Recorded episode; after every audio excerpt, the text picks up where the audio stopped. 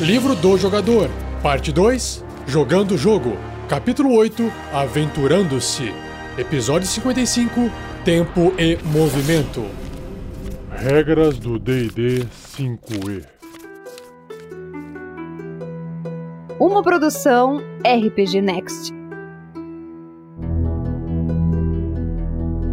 Seja bem-vindo, seja bem-vinda a mais um Regras do D&D 5e. Eu sou Rafael47 e nesse episódio irei apresentar a você o que o livro do jogador do RPG Dungeons and Dragons, quinta edição, diz sobre as regras de tempo e movimento.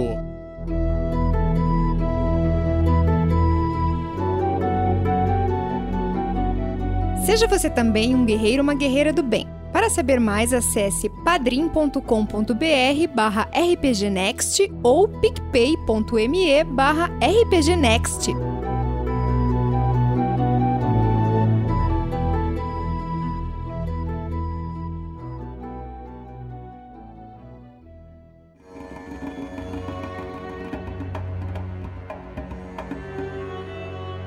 Continuando a leitura do livro do jogador, o Player's Handbook, da quinta edição do DD, para você que prefere ouvir enquanto você faz as suas outras coisas, academia, trânsito, faxina na casa, basta ouvir esse episódio e dando pausa quando você achar conveniente para você poder montar, entender as regras do jogo, criar a sua aventura ou o seu personagem. E para aqueles que estão acompanhando dentro do livro, basta você abrir na página 181 que você vai encontrar o início do novo capítulo do livro, que é o capítulo 8, chamado Adventuring, ou Aventurando-se.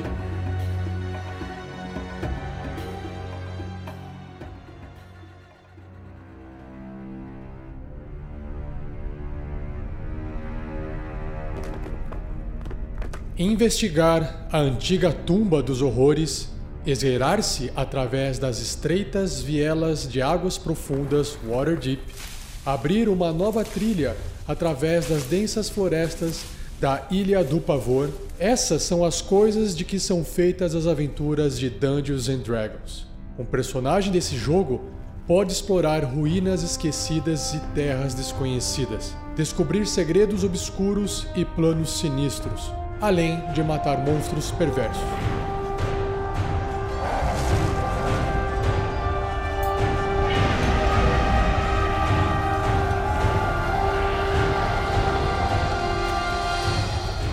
E se tudo correr bem, o personagem vai sobreviver para reivindicar suas recompensas antes de embarcar em uma nova aventura.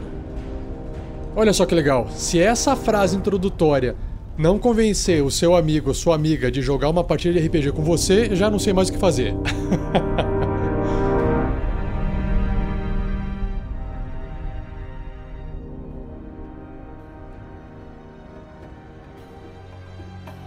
Continuando. Esse capítulo aborda os conceitos básicos de uma vida de aventuras, desde a mecânica da movimentação até as complexas interações sociais.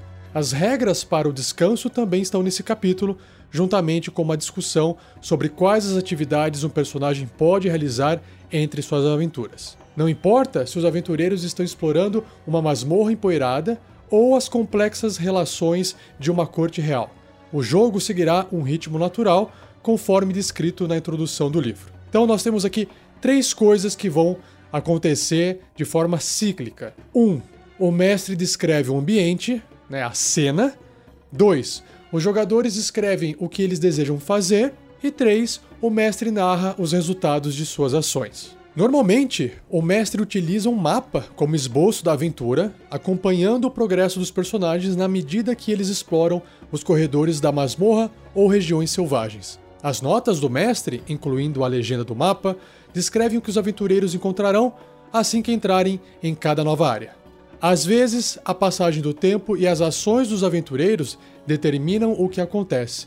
Por isso, o mestre pode usar uma linha do tempo ou um fluxograma para acompanhar o seu progresso em vez de um mapa. Então, aqui fica a cargo de cada um dos jogadores, principalmente do mestre, em preparar a aventura do jeito que achar melhor, usando o mapa ou não usando o mapa, fazendo anotações num pedaço de papel, ou escrevendo extensas linhas e palavras e frases de personagens num caderno, ou usando até uma ferramenta digital, virtual, para que todo mundo possa acessar aquilo online e jogar também à distância. E se você quiser conhecer mais um pouco sobre essa questão de mapas virtuais, mesas digitais, na data de publicação desse episódio, eu, Rafael47, estou fazendo uma live no YouTube de preparo de uma aventura que ela vem pré-feita, né, que do inglês é pre-made ou pré-construída, para que você possa utilizar ela dentro da ferramenta digital chamada Roll20. Ela já vem praticamente inteira pronta, basta você ler e adaptar algumas coisas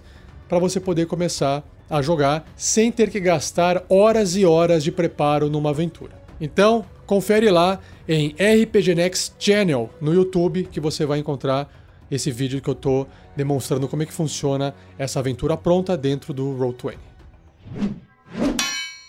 Bom, agora a gente vai entrar então no que o livro descreve sobre o tempo. Em situações em que manter o controle da passagem do tempo é importante, o mestre determina o tempo que uma tarefa requer. O mestre pode usar uma escala de tempo diferente dependendo do contexto da situação. O que é uma escala diferente? Às vezes ele está falando uma coisa e aí toda aquela fala ocorreu em um segundo, por exemplo. Porque ele estava pensando, igual anime, quando às vezes o cara está indo dar um soco ele está refletindo sobre a vida dele inteira naquela fração de segundo. Ou o contrário, né?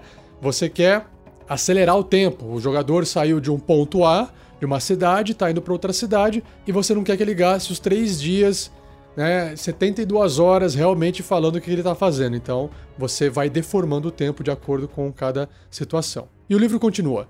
No ambiente de uma masmorra, o movimento dos aventureiros pode acontecer em uma escala de minutos.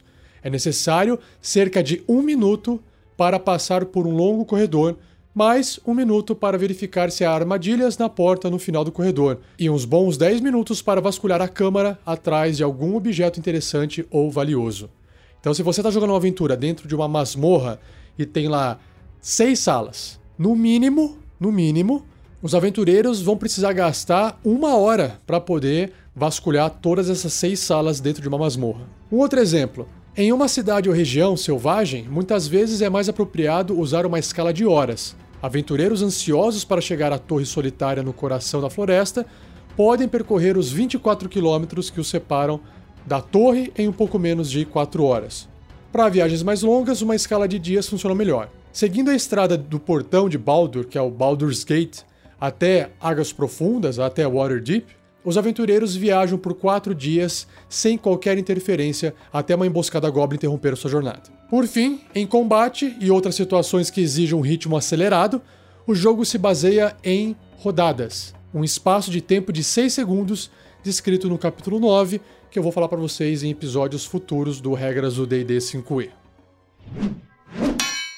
Agora entrando na parte de movimento. Nadar através das corredeiras de um rio esgueirar-se pelo corredor de uma masmorra, escalar uma encosta de montanha traiçoeira.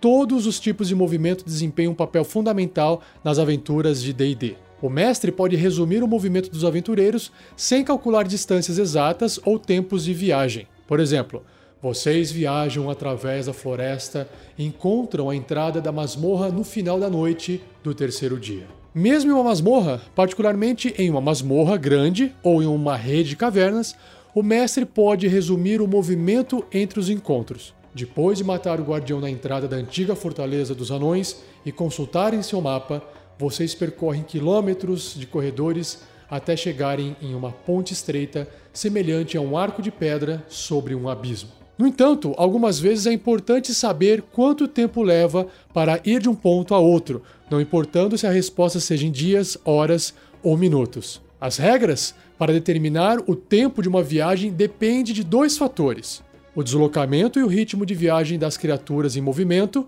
e o terreno em que elas estão se movendo. Então vamos entender primeiro como é que funciona o deslocamento, que aqui no livro inglês está como speed, que também é velocidade. Cada personagem e monstro possui uma velocidade, um deslocamento, que é a distância em metros que o personagem ou monstro pode andar em uma rodada. Se você estiver jogando o jogo na versão inglês, essa distância é calculada em pés. E um pé é mais ou menos 30 centímetros. Então, basicamente, 3 pés vai dar um metro. 5 pés, mais ou menos arredondando, um metro e meio. Esse número pressupõe pequenas explosões de movimento energético no meio de uma situação de risco de vida. As regras seguintes, que eu vou falar agora, determinam o quanto um personagem ou monstro pode se mover em um minuto, ou seja, 60 segundos, uma hora ou um dia. Então vamos ver como é que a gente trata o ritmo de viagem dos personagens numa aventura. Durante uma viagem, um grupo de aventureiros pode se mover em um ritmo normal, rápido ou lento, como mostrado na tabela Ritmo de Viagem, que eu vou ler para vocês daqui a pouquinho. Essa tabela indica a distância que um grupo pode se mover em um determinado período de tempo e qual o efeito do ritmo de viagem. Um ritmo rápido deixa os personagens com menos percepção, enquanto um ritmo lento torna possível se esconder e procurar uma área com mais cuidado. Então vamos lá para a tabela. Eu vou fazer aqui um comparativo entre metros, pés, quilômetros e milhas, ok? Então, se os personagens estão viajando num ritmo rápido, em um minuto, que são 60 segundos, eles vão percorrer em média 120 metros ou 400 pés. Se eles manterem esse ritmo por uma hora, eles vão percorrer 6 quilômetros ou 4 milhas. E dentro de um dia, eles vão percorrer 45 quilômetros ou 30 milhas. Repara o seguinte, que enquanto os personagens estão percorrendo 6 quilômetros em uma hora, durante o dia eles não estão usando 24 horas, porque não tem como uma pessoa ficar por 24 horas num ritmo rápido percorrendo. O jogo ele está considerando que os personagens estão gastando 8 horas por dia dentro desse ritmo de viagem. Por isso que são 45 quilômetros ao invés de 144 km, que seria a multiplicação de 6 km por hora por 24 horas, que é a quantidade de horas que o dia tem. Agora, existe um efeito quando os personagens estão se deslocando nesse ritmo rápido, que é uma penalidade de menos 5 no valor de sabedoria, percepção, passivo. Então, vamos supor, seu personagem tem 14 de percepção passiva. Num ritmo rápido, por causa dos passos rápidos no chão, porque o chão vai fazer barulho, porque as coisas vão passar de forma mais rápida por ele e ele não está prestando tanta atenção assim, ele passa de 14 a ter uma percepção passiva de 9. Isso significa que criaturas escondidas ou até armadilhas no caminho vão ter uma chance maior de passarem desapercebidas. Já num ritmo normal, que não vai ter nenhuma penalidade e nenhum bônus no efeito, os personagens conseguem se deslocar em um minuto 90 metros ou 300 pés. Então, uma queda de 25% em relação ao ritmo rápido. E durante uma hora, 4,5 km ou 3 milhas. E durante um dia, 36 km ou 24 milhas. E o ritmo lento vai ter uma redução de um terço em cima do ritmo normal. Então, em um minuto, os aventureiros vão conseguir se deslocar 60 metros ou 200 pés, em uma hora 3 quilômetros ou 2 milhas, que é um valor arredondado, e no dia 27 quilômetros ou 18 milhas. E o efeito nesse caso é positivo, porque todos eles que estiverem se deslocando nesse ritmo podem usar a furtividade, podem ser furtivos. Ou seja, eles podem andar fazendo testes de furtividade, e aí aquele resultado do teste vai ser um valor que qualquer criatura que esteja nas redondezas terá que ter uma percepção passiva igual ou maior do que o valor de furtividade da galera viajando nesse ritmo lento. E aí o que acontece? Você está trocando o tempo de chegar num local pela segurança. Quanto mais demorado é de você chegar naquele local, mais seguro vai ser a viagem. Existe aqui uma outra regrinha falando sobre a marcha forçada, ainda dentro do ritmo de viagem. A tabela que eu acabei de falar para vocês assume que os personagens estão viajando 8 horas por dia, só que eles podem ir além desse limite, mas eles vão correr o risco de exaustão, que é uma regra extra. Para cada hora adicional de viagem, além dessas 8 horas diárias, os personagens cobrem a distância indicada na coluna hora, do ritmo que ele está andando, e cada personagem deve realizar um teste de resistência de constituição no final da hora. Ou seja, ele está levando o esforço físico além da capacidade física que o corpo dele permite. Então ele tem que fazer um teste para ver se ele aguenta. A CD, a dificuldade, é 10 mais 1 para cada hora acima das 8 horas. Em um fracasso no teste de resistência, um personagem sofre um nível de exaustão e esses níveis de exaustão serão explicados em episódios futuros, mas deixa eu fazer uma palhinha aqui dele. Basicamente, você tem seis níveis de exaustão. Quando você adquire um nível, você vai ficando mais fraco, tem desvantagem em alguns testes. Conforme você vai acumulando mais níveis, você vai tendo desvantagem em outras rolagens do jogo, até você não conseguir mais andar e até você chegar no último nível que leva à morte do personagem. E aí tem toda uma regrinha de como é que o seu personagem recupera a exaustão, que não convém a gente falar agora, que não cabe dentro desse episódio. Se os personagens não estão afim de ficar correndo por aí, igual lá no Senhor dos Anéis, existem as montarias e veículos. E o que, que o livro explica aqui? Para curtos espaços de tempo, até uma hora, muitos animais se movem muito mais rápido do que os humanoides. Um personagem montado pode andar a galope por aproximadamente uma hora, cobrindo o dobro da distância normal para um ritmo rápido. Então, um exemplo: se você estivesse andando no ritmo rápido, em uma hora, 6 km. A cavalo, você vai fazer o dobro, 12 km. Olha a diferença. Em uma hora. Se uma montaria descansada estiver disponível a cada 12 ou 16 quilômetros, os personagens podem cobrir distâncias maiores nesse ritmo, mas é muito raro, exceto em áreas densamente povoadas. Ou seja, ele saiu de uma cidade, percorreu 12 ou 16 quilômetros, mais ou menos, chegou em outra cidade, trocou de cavalo e continuou a sua jornada em alta velocidade. Personagens em carroças, carruagens ou outros veículos terrestres usam um ritmo normal. Claro, porque não tem como viajar num ritmo muito mais rápido tracionando uma carroça, né? Personagens em veículos aquáticos são limitados à velocidade do veículo, que eu já citei no capítulo 5. E eles não sofrem penalidades de um ritmo rápido ou obtêm benefícios de um ritmo lento. Por quê? Porque é um barco.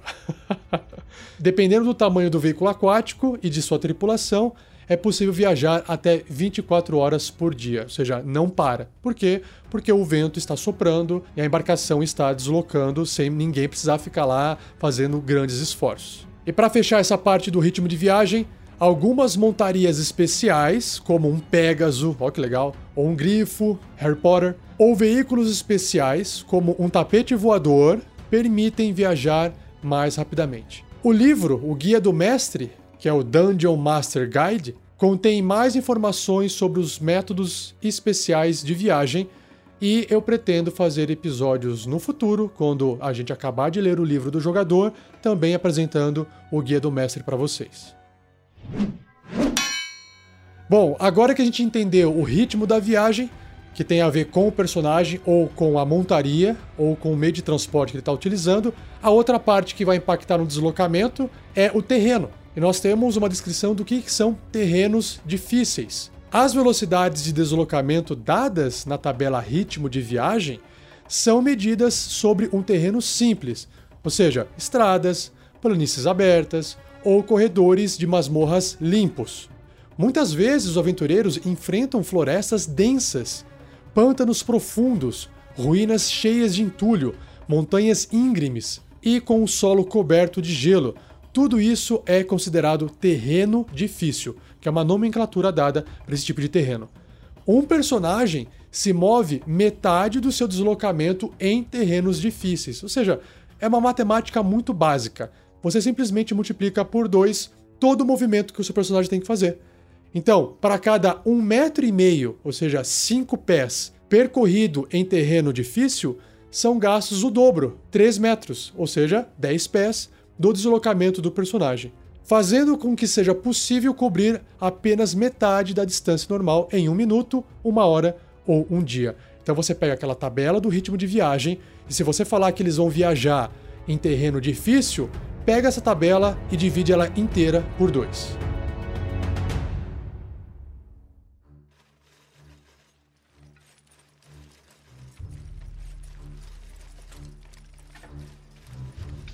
Agora a gente entra numa parte do livro que são os tipos especiais de movimento. Mover-se em masmorras perigosas ou áreas selvagens muitas vezes envolve mais do que simplesmente andar. Os aventureiros podem ter que escalar, rastejar, nadar ou saltar para chegar onde desejam. Então vamos lá, sobre a escalada, sobre a natação e sobre o rastejamento. Enquanto o personagem estiver escalando ou nadando, cada um metro e meio de deslocamento custa um metro e meio adicional. E se tiver em terreno difícil, são 3 metros adicionais. A menos que uma criatura tenha um deslocamento de escalada ou de natação. Por exemplo, uma aranha, ela tem um movimento ou um deslocamento que é de escalada, ou seja, ela anda numa velocidade no chão e se ela estiver na parede, ela vai andar da mesma forma na mesma velocidade. Um peixe tem velocidade de natação. Tubarão, uma baleia, tem velocidade de natação. O deslocamento deles é calculado por uma criatura que consegue nadar na água tranquilamente. A critério do mestre, subir uma superfície vertical, escorregadia ou com poucos lugares para segurar-se exigirá um sucesso em um teste de força atletismo. Oh, eu até arrisco dizer aqui que às vezes nem dá para escalar. Da mesma forma, nadar qualquer distância em águas agitadas pode exigir sucesso em um teste de força atletismo também. Então repare que o livro deixa aberto, ele dá sugestões, mas quem vai julgar se aquilo faz sentido ou não é o mestre. Às vezes você fala assim, pô, o mar está muito, muito agitado. Então você ainda vai fazer um teste de força atletismo para poder nadar com desvantagem. Então você pode usar toda a regra que eu já expliquei até aqui a seu favor. Então vamos agora para explicação de cada tipo de movimento especial, começando com o jumping ou saltando.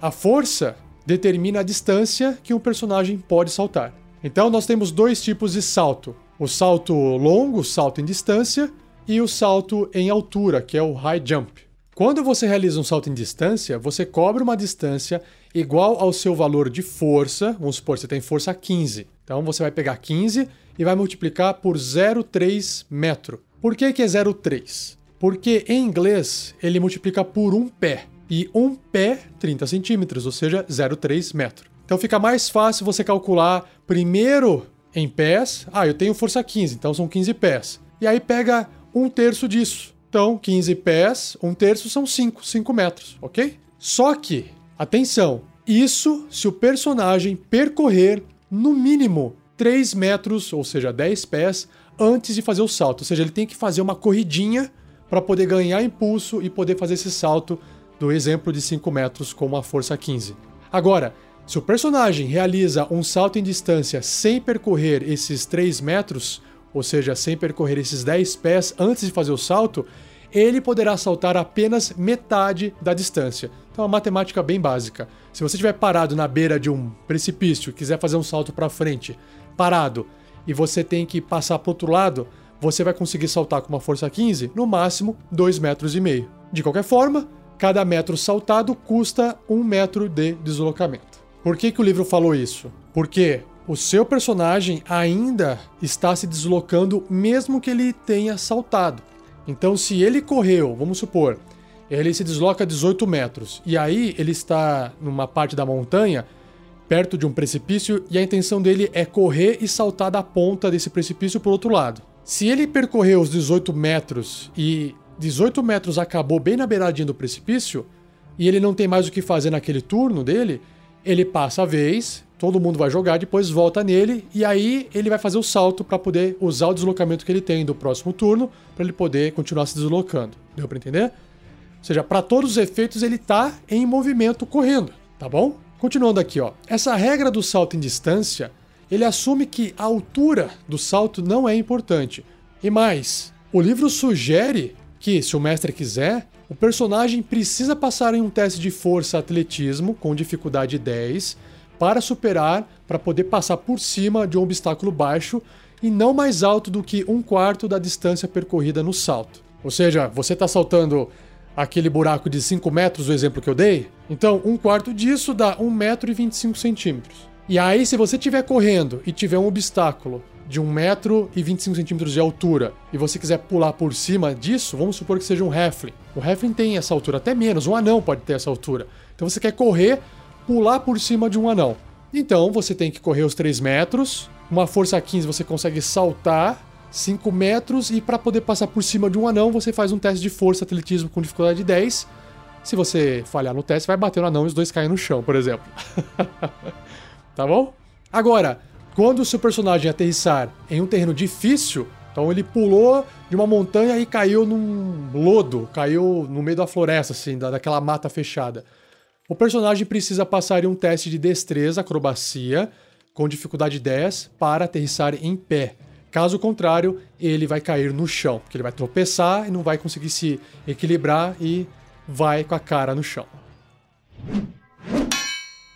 Já o outro tipo de salto é o salto em altura. Quando o seu personagem realizar um salto em altura, ele saltará no ar uma quantidade de metros igual a 0,3 multiplicado por 3 mais o modificador de força.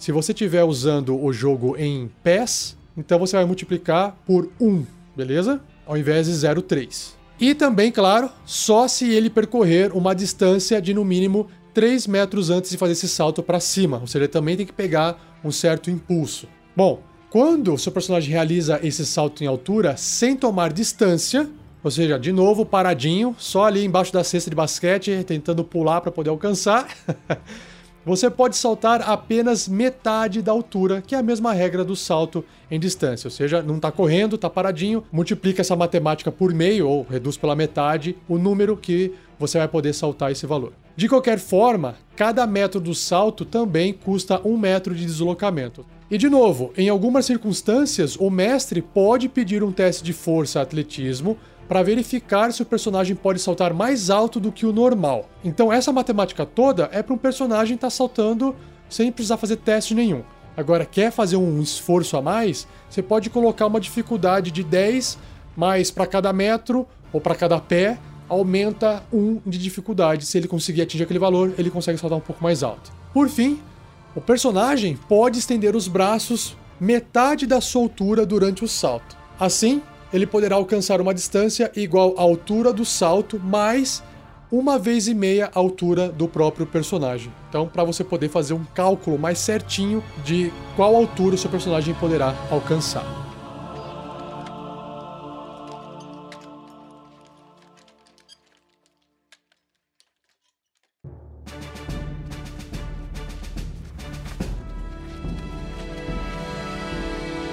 Próximo tópico do livro são as atividades durante a viagem. O que, que o seu personagem pode fazer durante a viagem. Então, enquanto estiverem viajando em uma masmorra ou uma área selvagem, os aventureiros precisam manter-se alerta para o perigo e alguns deles podem executar outras tarefas para ajudar na viagem do grupo.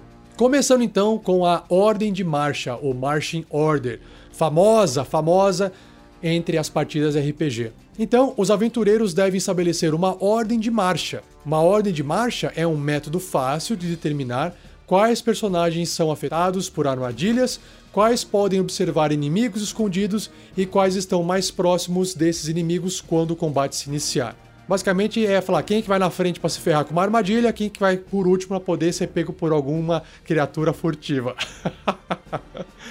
um personagem pode ocupar a linha de frente uma ou mais linhas intermediárias ou a linha da retaguarda. Personagens nas fileiras dianteiras e na retaguarda precisam de espaço suficiente para viajar lado a lado com outros de sua posição. Então não adianta os dois irem na frente de mão dada que não vai funcionar. Tem que ter uma certa distância entre os dois. Quando o espaço é muito apertado, tipo num corredor de uma masmorra, por exemplo, a ordem de marcha deve mudar geralmente movendo os personagens para uma posição intermediária. Em outras palavras, um personagem que está indo na frente tem que ser o único personagem aí na frente, porque o outro que gostaria de ir junto com ele não tem espaço para poder ir se deslocando de maneira eficaz, fazendo as suas ações e tem que andar logo atrás. E o livro traz uma nota aqui que é menos de três linhas. Se um grupo de aventureiros organiza sua ordem de marcha com apenas duas fileiras, terão uma linha de frente e uma retaguarda. Se há apenas uma linha, ela é considerada linha de frente. É como se todos estivessem andando lado a lado, fazendo uma patrulha ou vasculhando a floresta em busca de, sei lá, uma pessoa perdida. Então todos eles estão andando em linha. Essa aqui é a linha. Agora, se você quebrou duas linhas em três, a primeira linha que está na frente ela está fazendo essa patrulha ou está vasculhando e a linha de trás é considerada essa retaguarda. Então só para deixar claro aqui, qual é a importância disso? Porque às vezes durante um encontro a linha da frente, se de repente chegou ali num acampamento élfico no meio de uma floresta, eles nem perceberam que entraram, mas já tem elfos na floresta vendo eles avançarem. Então quem é que vai sofrer as primeiras consequências? Provavelmente é a linha de frente. Enquanto isso, a linha de trás pode estar atenta, tentando perceber se não tem nenhum tipo de ameaça vindo aí. Então, na verdade, assim, essa ordem de marcha, ela está aqui explicada no livro para poder fazer você entender o que acontece quando os jogadores estão sendo furtivos ou não, quando é que eles percebem ou não ameaças durante uma viagem, como é que eles encontram criaturas, como é que eles surpreendem inimigos, entre outras atividades. Então vamos ver aqui o próximo tópico que vai ficar mais fácil, ó. Furtividade, stealth. Ao viajar em um ritmo lento, os personagens podem se mover furtivamente. Enquanto eles não estiverem em um local aberto, claro, né? Porque em lugar aberto não tem como se esconder, eles podem tentar surpreender ou esgueirar-se de outras criaturas que encontrarem. E se você não ouviu as regras do capítulo 7 sobre como se esconder, ouça os episódios anteriores do Regras do DD 5e.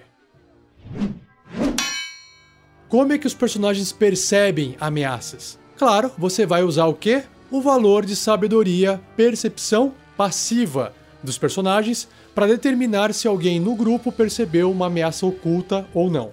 O mestre pode decidir que uma ameaça pode ser notada apenas por personagens de uma determinada linha de marcha. Por exemplo, se os personagens estão explorando um labirinto de túneis, o mestre pode decidir que apenas os personagens da linha da retaguarda têm chance de ouvir ou detectar uma criatura furtiva seguindo o grupo, enquanto os personagens da linha de frente e intermediárias não podem fazer essa percepção, porque tem gente andando atrás deles e aquilo lá atrapalha eles ouvirem quem tá vindo lá no fundão, seguindo eles de forma escondida. Isso aqui são sugestões de regras, tá, pessoal? E eu confesso aqui que nas partidas que eu fiz ainda não utilizei esse tipo de regra porque ela é bem específica para essas situações. E enquanto estiverem viajando em marcha acelerada, os personagens sofrem menos 5 de penalidade no valor de sabedoria e percepção passiva para perceber essas ameaças escondidas, como foi explicado na tabelinha lá de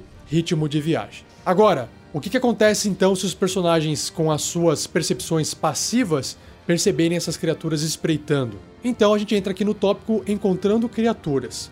Se o mestre determinar que os aventureiros encontrarão outras criaturas enquanto estão viajando, cabe a ambos os grupos decidir o que acontece em seguida. Qualquer grupo pode decidir atacar iniciar uma conversa, fugir ou esperar para ver o que o outro grupo faz. Geralmente o que acontece é um combate, né? Ainda mais se as criaturas não tiverem formas humanoides. Agora, uma outra questão é surpreendendo os inimigos. Se os aventureiros encontrarem uma criatura ou grupo hostil, o mestre determina se os aventureiros ou seus inimigos podem ser surpreendidos quando o combate começar. E aí a gente vai ver o capítulo 9 em episódios futuros, com mais informações sobre a regra de surpresa, porque se eu for falar aqui, é muita informação para esse episódio. E para fechar esse cast, eu vou trazer aqui quais são as outras atividades que os personagens podem fazer. O livro diz o seguinte: Personagens que voltem sua atenção para outras tarefas enquanto eles estão viajando, eles não estão focados em viajar se preocupando com o perigo.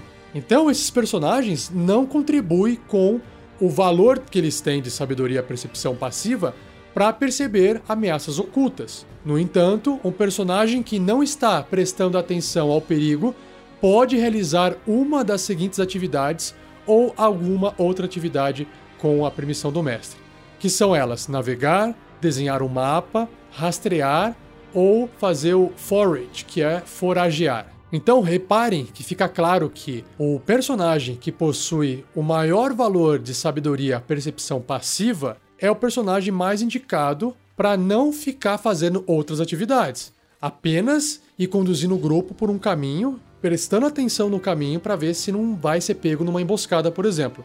Mas vamos ver o que é que representa o navegar. O personagem pode tentar impedir que o grupo se perca, realizando um teste de sabedoria sobrevivência quando o mestre exigir. E aí, o guia do mestre tem regras para determinar se o grupo se perde ou não.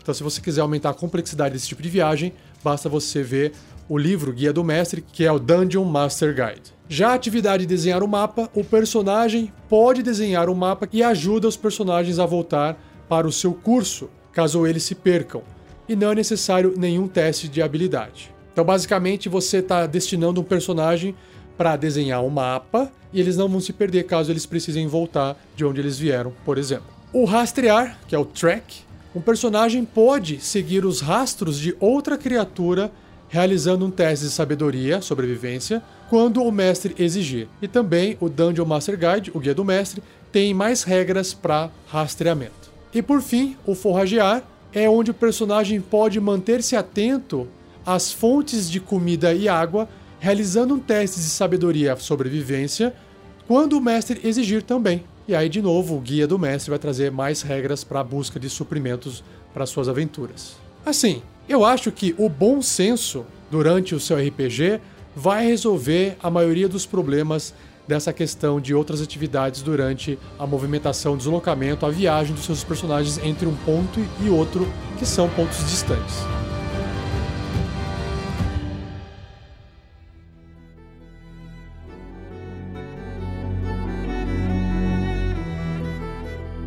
E assim eu encerro mais um Regras do D&D 5e. Não se esqueça de compartilhar esse cast com seus amigos e amigas, com jogadores, jogadores, mestres e mestras. E se você quiser continuar a discussão desse episódio, basta você deixar escrito lá no post no nosso site rpgnext.com.br ou onde você quer que tenha ouvido, seja YouTube ou outras redes sociais. E por fim, comente com seus amigos e amigas que não conhecem ou não ouvem o podcast para procurarem por RPG Next no Spotify. E se você também digitar lá RDDND5E, que é a abreviação de regras do DD 5E, você também vai encontrar um feed, né, um programa, uma lista separada só com os episódios do Regras do DD 5E, tá bom? E não perca o próximo episódio daqui uma semana, onde irei abordar o ambiente como é que os seus personagens irão se aventurar e como é que o ambiente ao redor deles vai impactar nessa aventura. Um abraço, obrigado e até o próximo episódio.